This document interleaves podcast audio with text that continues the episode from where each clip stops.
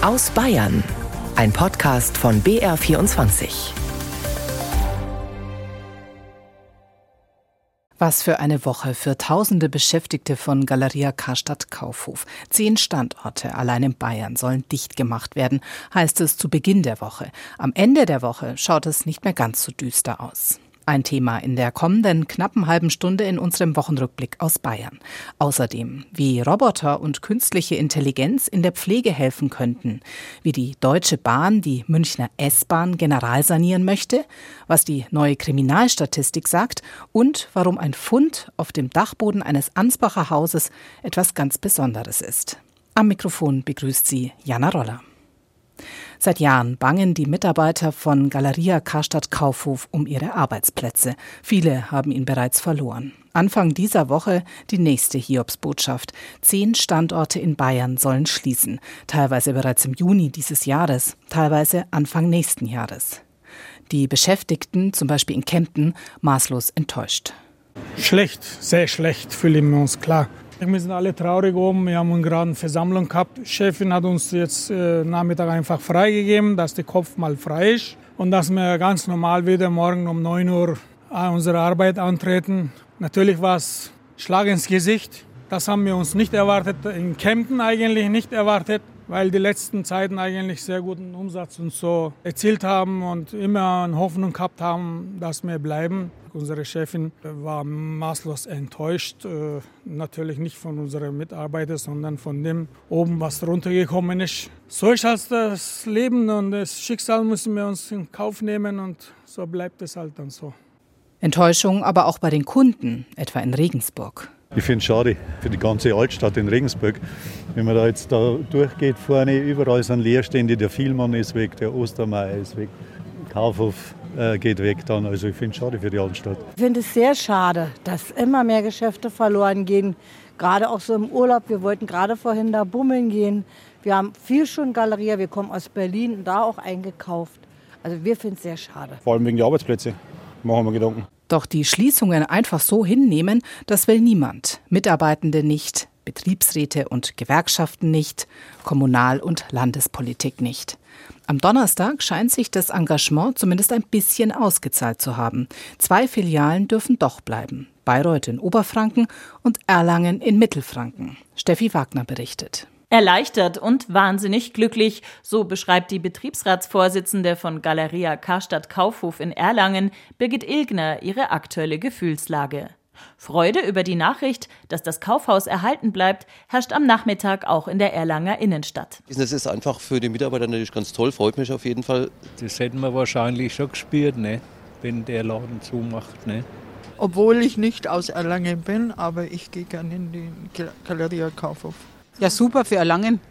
Weil ich, wie gesagt, ich bin kein Typ, der wo im Internet bestellt und dann ist das einfach super. Erleichterung auch beim Oberbürgermeister der Stadt Bayreuth, Thomas Ebersberger. Mit den Worten, das Kämpfen hat sich gelohnt, reagierte er heute auf die Nachricht. Man habe die Verantwortlichen in intensiven Verhandlungen davon überzeugen können, dass es der Standort Bayreuth wert sei, erhalten zu bleiben, so Ebersberger.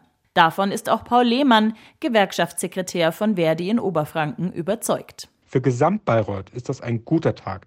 Die Filiale ist elementar wichtig für die gesamte Innenstadt und somit für Gesamtbayreuth. Wir freuen uns zunächst mit den Beschäftigten, die noch gestern gedacht haben, dass ihre Arbeitsplätze wegfallen würden. Jetzt gilt es, den Standort durch Investitionen zukunftsfest zu machen und wir fordern eine ordentliche Entlohnung der Beschäftigten über Tarifverträge. Indessen hat Bayerns Wirtschaftsminister Hubert Aiwanger angekündigt, um die noch acht von der Schließung bedrohten Galeria Karstadt Kaufhof-Filialen in Bayern kämpfen zu wollen. Dabei handelt es sich um die Häuser in Coburg, München Hauptbahnhof, Nürnberg Königstraße, Nürnberg Langwasser, Regensburg Neupfarrplatz, Schweinfurt, Kempten und Rosenheim. Doch auch bei diesen Filialen ist das letzte Wort offenbar noch nicht gesprochen. Zumindest für einige von ihnen könnte es eine Zukunft geben. Das sagt der bayerische Wirtschaftsminister Hubert Aiwanger von den Freien Wählern nach einem runden Tisch am Freitag mit Galeria Unternehmensleitung, Oberbürgermeistern und Vertretern der Arbeitnehmerschaft. Neu hinzu kommt eventuell Rosenheim, wo wir auch eine Perspektive sehen, mit einem Konzept 2.0 fortzuführen.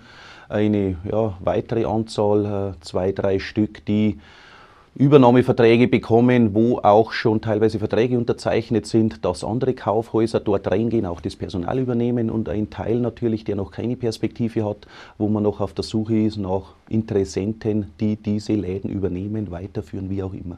Konkreter wurde Wirtschaftsminister Aiwanger nicht, aber viele Mitarbeiterinnen und Mitarbeiter von Galeria Karstadt Kaufhof können jetzt wohl doch noch hoffen.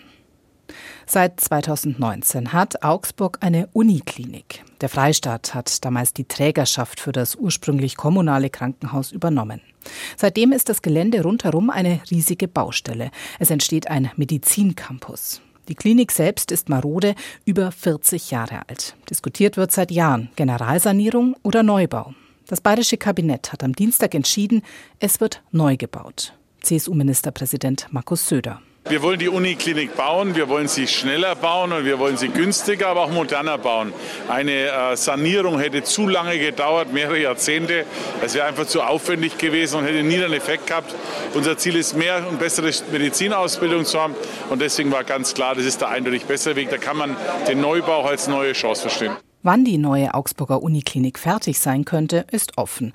Vielleicht in 15 Jahren, meint Bayerns Wissenschaftsminister Markus Blume, CSU. Jedenfalls soll schneller gebaut werden als sonst üblich. Und die Kosten? Die müssten jetzt erstmal ermittelt werden. Am Ende soll in Augsburg eines der modernsten Krankenhäuser Europas stehen. In München ist man schon weiter. Dort hat diese Woche im Stadtteil Großhadern der Bau eines neuen Kinderkrankenhauses der Ludwig-Maximilians-Universität begonnen. Es soll das Haunersche Kinderspital ersetzen und 550 Millionen Euro kosten. Den Großteil übernimmt der Freistaat. Ende des Jahrzehnts sollen die ersten Kinder behandelt werden.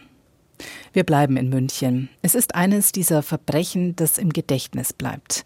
Ein Mann mit einer Wolfsmaske über dem Kopf überfällt eine Elfjährige und vergewaltigt das Mädchen in einem Gebüsch. 2021 wird der inzwischen 47-jährige Täter zu zwölf Jahren Haft und Sicherungsverwahrung verurteilt. Der Bundesgerichtshof hob das Urteil aber auf und verwies den Fall zurück ans Münchner Landgericht. Dort hat am Dienstag der Revisionsprozess begonnen. Anna Paschan. Der Angeklagte, der sogenannte Wolfsmaskenvergewaltiger, betritt den Gerichtssaal mit gesenktem Kopf. Er möchte sich heute am ersten Prozesstag selbst nicht äußern. Fest steht, der Mann ist schuldig. Daran zweifelt auch der Bundesgerichtshof nicht. Aber das Strafmaß für seine Tat muss das Landgericht München neu beurteilen, erklärt die Sprecherin der Staatsanwaltschaft 1, Anne Leiding. Ganz einfach erklärt, es ist klar, dass der Täter der Täter war und es ist auch klar, wie die Tat passiert ist. Es ist jetzt nur noch die Frage, war die Strafe, die das Landgericht ausgesprochen hat, richtig, also die zwölf Jahre und die Sicherungsverwahrung, oder ist die eventuell zu ändern? Zum Auftakt des Prozesses wurden vor Gericht Urteile und Taten zum Beispiel von vor 30 Jahren verlesen. Denn der Mann ist mehrfach wegen sexuellen Missbrauchs von Kindern vorbestraft.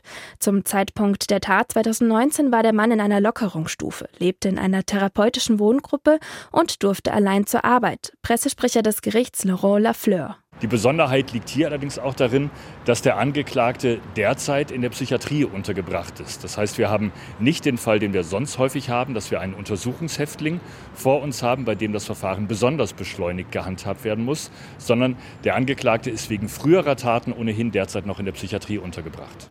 Das Landgericht München hat außerdem entschieden, auf die Mutter des Kindes als Zeugin zu verzichten. Die psychische Belastung sei zu groß. Stattdessen soll zunächst ein Jugend- und Kinderpsychiater aussagen.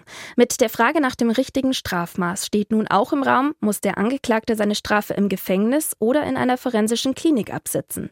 Der Anwalt des Angeklagten Adam Ahmed hält eine Psychiatrie für angemessen. Die Psychiatrie ist ja auch eine Maßregel, die unbefristet ist alles besser, meine ich, als denjenigen in Haft zu stecken, weil da wird es nicht besser. Also ich meine, jemand, der so eine Tat begeht und der auch die entsprechende strafrechtliche Vorgeschichte hat, hat im Hintergrund in psychiatrischer Hinsicht und das muss man bearbeiten. Da kann man nicht einfach die Augen schließen und sagen, den lassen wir jetzt einfach mal im Gefängnis. Die Jugendschutzkammer hat weitere Zeugen und Sachverständige geladen. Das Gericht muss in den kommenden neun Verhandlungstagen nochmal alle wichtigen Details untersuchen, um eine neue Entscheidung über das Strafmaß treffen zu können.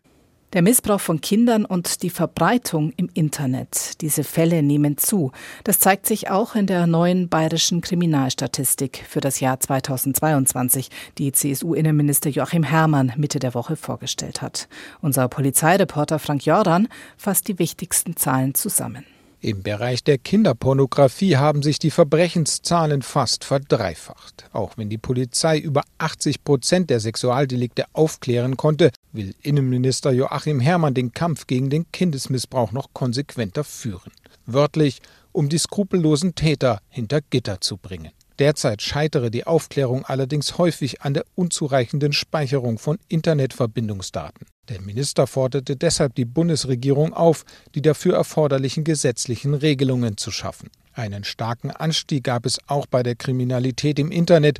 Wohnungseinbrüche gingen dagegen deutlich zurück. Insgesamt sank die Zahl der Straftaten leicht. Im Vergleich der Bundesländer hat Bayern die niedrigste Kriminalitätsbelastung. Joachim Herrmann führte dies auf die gute technische Ausstattung und die Personalstärke der Polizei zurück. Die Zahl der Stellen soll 2023 noch einmal erhöht werden auf 45.000, 8.000 mehr als vor 15 Jahren.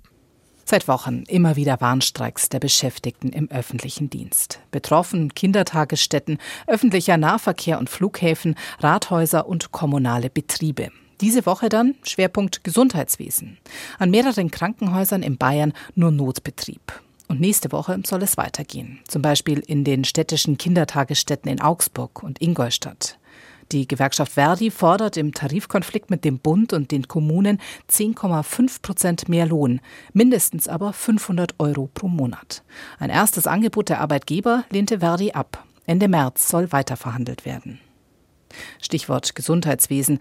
Was tun gegen den Personalmangel? An den Hochschulen, zum Beispiel in Kempten im Allgäu, wird viel geforscht. KI, künstliche Intelligenz, könnte helfen. Du sprichst schön bayerisch. Da muss ich noch viel lernen. Sagt Pepper. Weiß und 1,20 Meter groß ist der Roboter, der vor Stefan Quicker steht. Er nutzt ihn im Dominikus Ringeisenwerk, eine Einrichtung für Menschen mit Behinderung. Er wird eingesetzt bei Menschen mit Autismus-Spektrum-Störung. Die haben Probleme, also sind schnell überfordert mit Mimik und Gestik, wenn wir miteinander reden. Ja? Und er hat immer die gleiche Mimik, immer die gleiche Gestik. Auch die Hochschule Kempten experimentiert mit Robotern und künstlicher Intelligenz. Wie weit ist die Technik inzwischen und kann sie vielleicht bald Pflegekräfte ganz ersetzen? Man geht hin zu den Robotern, die unterstützen, die ganz bestimmte Aufgaben übernehmen können, Routineaufgaben, belastende Aufgaben. Aber es wird nie eine Pflegekraft mit ihren ganzen Pflegetätigkeiten ersetzt werden können. Also das ist definitiv nicht möglich. Die Hochschule hat eine spezielle Seniorenwohnung eingerichtet, in der zum Beispiel die Toilette medizinische Daten messen und an einen Arzt weiterleiten kann, erklärt Christina Knobloch. Aber das ist nur der Anfang. Dass die Schränke automatisch hoch und runter gefahren werden können, dass man eben nicht sich irgendeinen Schemel holt und draufsteht und runterfällt. Es gibt einen Fußboden, der da verlegt worden ist mit entsprechenden Sensoren, die erkennen, wenn eine Person gestürzt ist und einen Notruf absenden. Viel Technik, die bei einer Podiumsdiskussion auch Skepsis hervorruft. Gerade bei denen, die die Pflege jeden Tag leisten. Die Erfahrung in der Praxis ist dann oft, dass das Personal, das eh schon ein bisschen dünn gesät ist, dann mit diesen Aktionen nochmal überlagert wird. Dass das natürlich nicht sein darf. Also wir dürfen nicht das Personal, das ohnehin schon knapp ist an der Basis, dann noch da einbinden. Das sind so meine Bedenken. Ich bin ein humanoider Roboter und ich bin 58 cm groß. Noch sind viele Fragen offen, etwa zum Datenschutz oder inwieweit künstliche Intelligenz Menschen vielleicht auch bevormunden könnte. Der Deutsche Ethikrat wird kommende Woche Empfehlungen vorlegen. Die Augsburger Professorin Kerstin Schlögel-Flierl gehört ihm an. Dem würde ich immer sagen, wo kann Mensch und KI so zusammengehen, dass es dem Menschen dient, ein gelingendes Leben zu führen. Und das gelingende Leben wäre eigentlich unser Ziel. Und dazu gehört auch Fitness und Spaß. Roboter Now kann verschiedene Tänze und animiert Senioren, sich mal wieder zu bewegen. BR-Korrespondent Peter Allgeier berichtete über eine Fachkonferenz im Landkreis Augsburg zu künstlicher Intelligenz und Robotertechnik in der Pflege, die vielleicht irgendwann einmal die eine oder andere menschliche Pflegekraft ersetzen könnte. Bis zu eine Million Menschen nutzt die Münchner S-Bahn werktags. Das sind oft zu viele. Die S-Bahn ist überlastet, störanfällig. Jetzt will die Deutsche Bahn investieren. Sie spricht vom größten Investitionsprogramm seit den Olympischen Spielen 1972. Dafür stellen Bahn und Freistaat in den nächsten zehn Jahren eine Milliarde Euro zur Verfügung. Außerdem wird in eine Qualitätsoffensive mit präventiver Instandhaltung investiert und in zusätzliche Züge, etwa umgebaute S-Bahnen aus Hannover. Und ab Ende des Jahrzehnts dann ganz neue Züge, 200 Meter lange durchgehende Züge mit ganz breiten Türen. In München baut die Bahn zwei neue Instandhaltungs- und Ausbesserungswerke. Ein wichtiger Punkt ist auch die angestrebte komplette Digitalisierung der Münchner Stammstrecke mit dem ETCS-Zugleitsystem, das auch in ICEs eingesetzt wird. Automatische Durchsagen sollen in Echtzeit informieren. Künstliche Intelligenz soll bei der Zugdisposition helfen. Die Fahrgastinformation soll verbessert werden. Auch der Fahrplan von Ersatzbussen soll bald in Echtzeit abrufbar werden. Für Fahrgäste bedeutet das auch in den nächsten Jahren immer wieder neue Baustellen und Einschränkungen. Anton Rauch berichtete über die Deutsche Bahn, die in den nächsten Jahren kräftig in die Münchner S-Bahn investieren will. Es dauerte nur wenige Minuten. Dann war das große Frachtschiff auch schon in der Donau untergegangen. So passiert vor einer guten Woche in der Schleuse Geisling im Landkreis Regensburg. Die beiden Besatzungsmitglieder konnten sich verletzt retten. Mitte der Woche hat die schwierige und aufwendige Bergung begonnen. Zunächst muss mit Hilfe eines Baggerschiffs die Ladung heruntergehoben werden. Über 1000 Tonnen Eisenerz sind das. Taucher erkunden die Lage unter Wasser unter erschwerten Bedingungen, erzählt Taucher Patrick Siebold. Also in dem Fall war die Sichtweite vielleicht 20 bis 30 Zentimeter.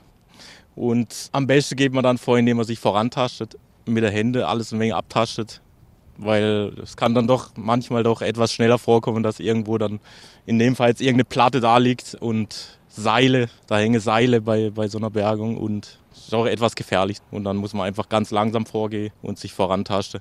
Bis Ende des Monats soll der Frachter geborgen sein, hofft das Schifffahrtsamt, denn so lange ruht die Schifffahrt sowieso wegen Inspektionsarbeiten an verschiedenen Schleusen. Wenn am Wochenende oder am Mittwochnachmittag die Arztpraxen geschlossen sind, dann klingelt es in den integrierten Leitstellen in Niederbayern und der Oberpfalz besonders oft. Das belegen Zahlen aus den Leitstellen. Die 112 wird angerufen, obwohl es überhaupt kein Notfall ist, berichtet BR-Korrespondentin Margit Ringer. Die 112 ist für lebensbedrohliche Situationen gedacht. Unfall, Brand, Bewusstlosigkeit. Doch oftmals haben es die Disponenten mit Anrufern zu tun, die einfach nur krank oder erkältet sind oder ein Rezept brauchen, aber bei der Bereitschaftshotline 116 117 nicht durchkommen oder zu lange warten müssten. Oft würde auch nach der nächsten diensthabenden Apotheke oder dem Zahnarztnotdienst gefragt. Das binde Ressourcen in der integrierten Leitstelle Oberpfalz Nord in Weiden zum Beispiel, sagt Leiter Jürgen Mayer, vor allem Personalressourcen lassen. Der Hilfesuchende, der die 116, 117 nicht erreicht hat, der beschwert sich erstmal bei uns. Der lässt seinen Unmut, seinen Ärger Dampf und der Mitarbeiter hier bei uns muss einiges einstecken und muss natürlich erstmal den Anrufer beruhigen und auch feststellen, er ist bei uns an der falschen Adresse. Rücken dann doch der Rettungswagen und der Notarzt aus, binde auch das Ressourcen, die für lebensbedrohliche Situationen in diesem Moment nicht zur Verfügung stünden. Die Kassenärztliche Vereinigung, die die Hotline 116 117 betreibt, spricht von Einzelfällen. Höchstens 10 bis 12 Minuten dauere es in Spitzenzeiten, bis die Hotline erreichbar sei. Bereitschaftsärzte seien auch im Internet recherchierbar. Flächendeckend gebe es Bereitschaftspraxen, die man aufsuchen könne, so der Appell der KVB an Patienten. Ein Haus verliert nichts, heißt es doch so schön. Im Fall von Steffen Winters Haus in Ansbach galt das 300 Jahre lang. Beim Sanieren des Dachs macht Winter unter den Dielenböden auf dem Dachboden einen ganz besonderen Fund. Ja, zuerst waren wir natürlich ganz überrascht und das kam ja auch erst so nach und nach alle Dokumente zum Vorschein, wie viele es dann letztendlich werden. Dass es 170 sind, die in das kleine Fach hier unten reinpassen, haben wir ja gar nicht gedacht. Äh, ja, die nächste Gedanke war, oh je, was machen wir jetzt damit? Zwischen Dreck, Asche und Späne fand Hausbesitzer Steffen Winter sie. Die 170 Briefe und Akten, handgeschrieben und offensichtlich sehr alt. Er übergab sie an den Ansbacher Förderverein Retti. Dort wurde erstmal alles sortiert. Vereinsmitglied Eugen Ringhand hat anschließend transkribiert und übersetzt. Die Stundenzahl kann ich Ihnen nicht sagen. Ich kann Ihnen nur sagen, dass ich manchmal ziemlich genervt war von den Texten und zwischendurch Mahjong-Spiele gemacht habe am Computer. Eugen Ringhand musste Handschriften entziffern, genannte Personen identifizieren und aus dem Lateinischen übersetzen. Jetzt steht fest, der älteste Brief stammt aus dem Jahr 1726. Viele der Schreiben sind Berichte des Gesandten des Ansbacher Markgrafen und Briefe zwischen Regierungsmitgliedern. Aber es gibt auch skurrile Funde wie den Wutbrief eines damaligen Archivars. Der sich darüber beschwert, zu wenig Geld zu bekommen, einen weiten Weg zur Arbeit hat, den er jeden Tag zweimal gehen muss und seine fünf Kinder und Frau versorgen muss und immer repräsentative Kleider braucht. Und das ist auch die Art, wie das geschrieben ist, ist ganz lustig. Doch noch verbergen die Briefe einige Geheimnisse. Die drängendste Frage, warum hat der damalige Hausbesitzer sie überhaupt versteckt? Vielleicht wollte er sie vor den französischen Besatzern schützen, so eine Idee des Vereins. Damit das vielleicht noch geklärt werden kann, will der heutige Finder alle Briefe dem Ansbacher Stadtarchiv überlassen. Das als Ermutigung auch an alle, die solche Funde machen, macht es öffentlich, bringt es raus, weil es wäre schade, wenn sowas verschwindet oder einfach verloren geht, weil es sind doch wichtige Dokumente, die auch eine Stadtgeschichte erzählen. An Steffen Winters Haus in der Altstadt wird fleißig weitergearbeitet.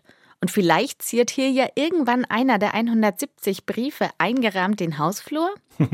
Also es ist so, Empfehlung ist, dass sie dunkel gelagert werden sollen und auch äh, mit einer gewissen Temperaturschwankung nicht ausgesetzt werden sollten. Äh, sie haben jetzt so viele Jahre hier quasi verbracht, aber ich möchte sie doch in sichere Hände geben, sodass sie der Nachwelt erhalten bleiben. Der Verein vermutet, dass um 1800 ein Bürgermeister im Haus von Steffen Winter gewohnt hat. Gut möglich also, dass der Hausbesitzer hier noch weitere Schätze entdecken wird. BR-Korrespondentin Annalena Sippel über Dokumente und Briefe, die 300 Jahre lang auf dem Dachboden eines Hauses in Ansbach versteckt waren. Meteorologisch hat der Frühling ja bereits am 1. März begonnen. Kalendarisch ist es morgen, am 20. soweit. Doch es gibt noch ein anderes Zeichen, das mit dem Winter Schluss ist. Prost, Prost. Prost. Die Volksfestsaison beginnt. An diesem Wochenende geht es los in Augsburg-Göggingen auf dem Frühlingsfest und in Würzburg beim Frühjahrsvolksfest. 50 Schausteller hoffen dort auf gute Geschäfte. Genauso die Wirte. Auch wenn die Maß Bier mit 11,90 Euro einen Euro mehr kostet als noch vor einem Jahr. Ursprünglich kommt die Pizza ja aus Neapel und der beste Pizzabäcker Deutschlands kommt, wie könnte es anders sein, auch aus dieser Gegend, weit im Süden Italiens. Massimo Passariello lebt aber seit vielen Jahren in Vilshofen in Niederbayern und backt dort Pizza. Und zwar so gut, dass er bei der deutschen Meisterschaft in Hamburg gewonnen hat. Und zwar in der Kategorie Pizza Classica Gourmet. Ich war einfach überwältigt, so glücklich, weil ich habe das einfach nicht erwartet. Eines seiner Geheimnisse?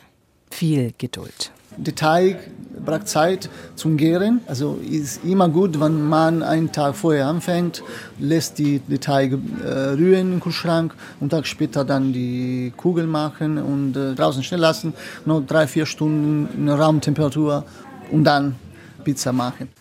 Und mit diesem kulinarischen Tipp endet unser Wochenrückblick mit Themen, die Bayern in dieser Woche beschäftigt haben. Am Mikrofon verabschiedet sich Jana Roller.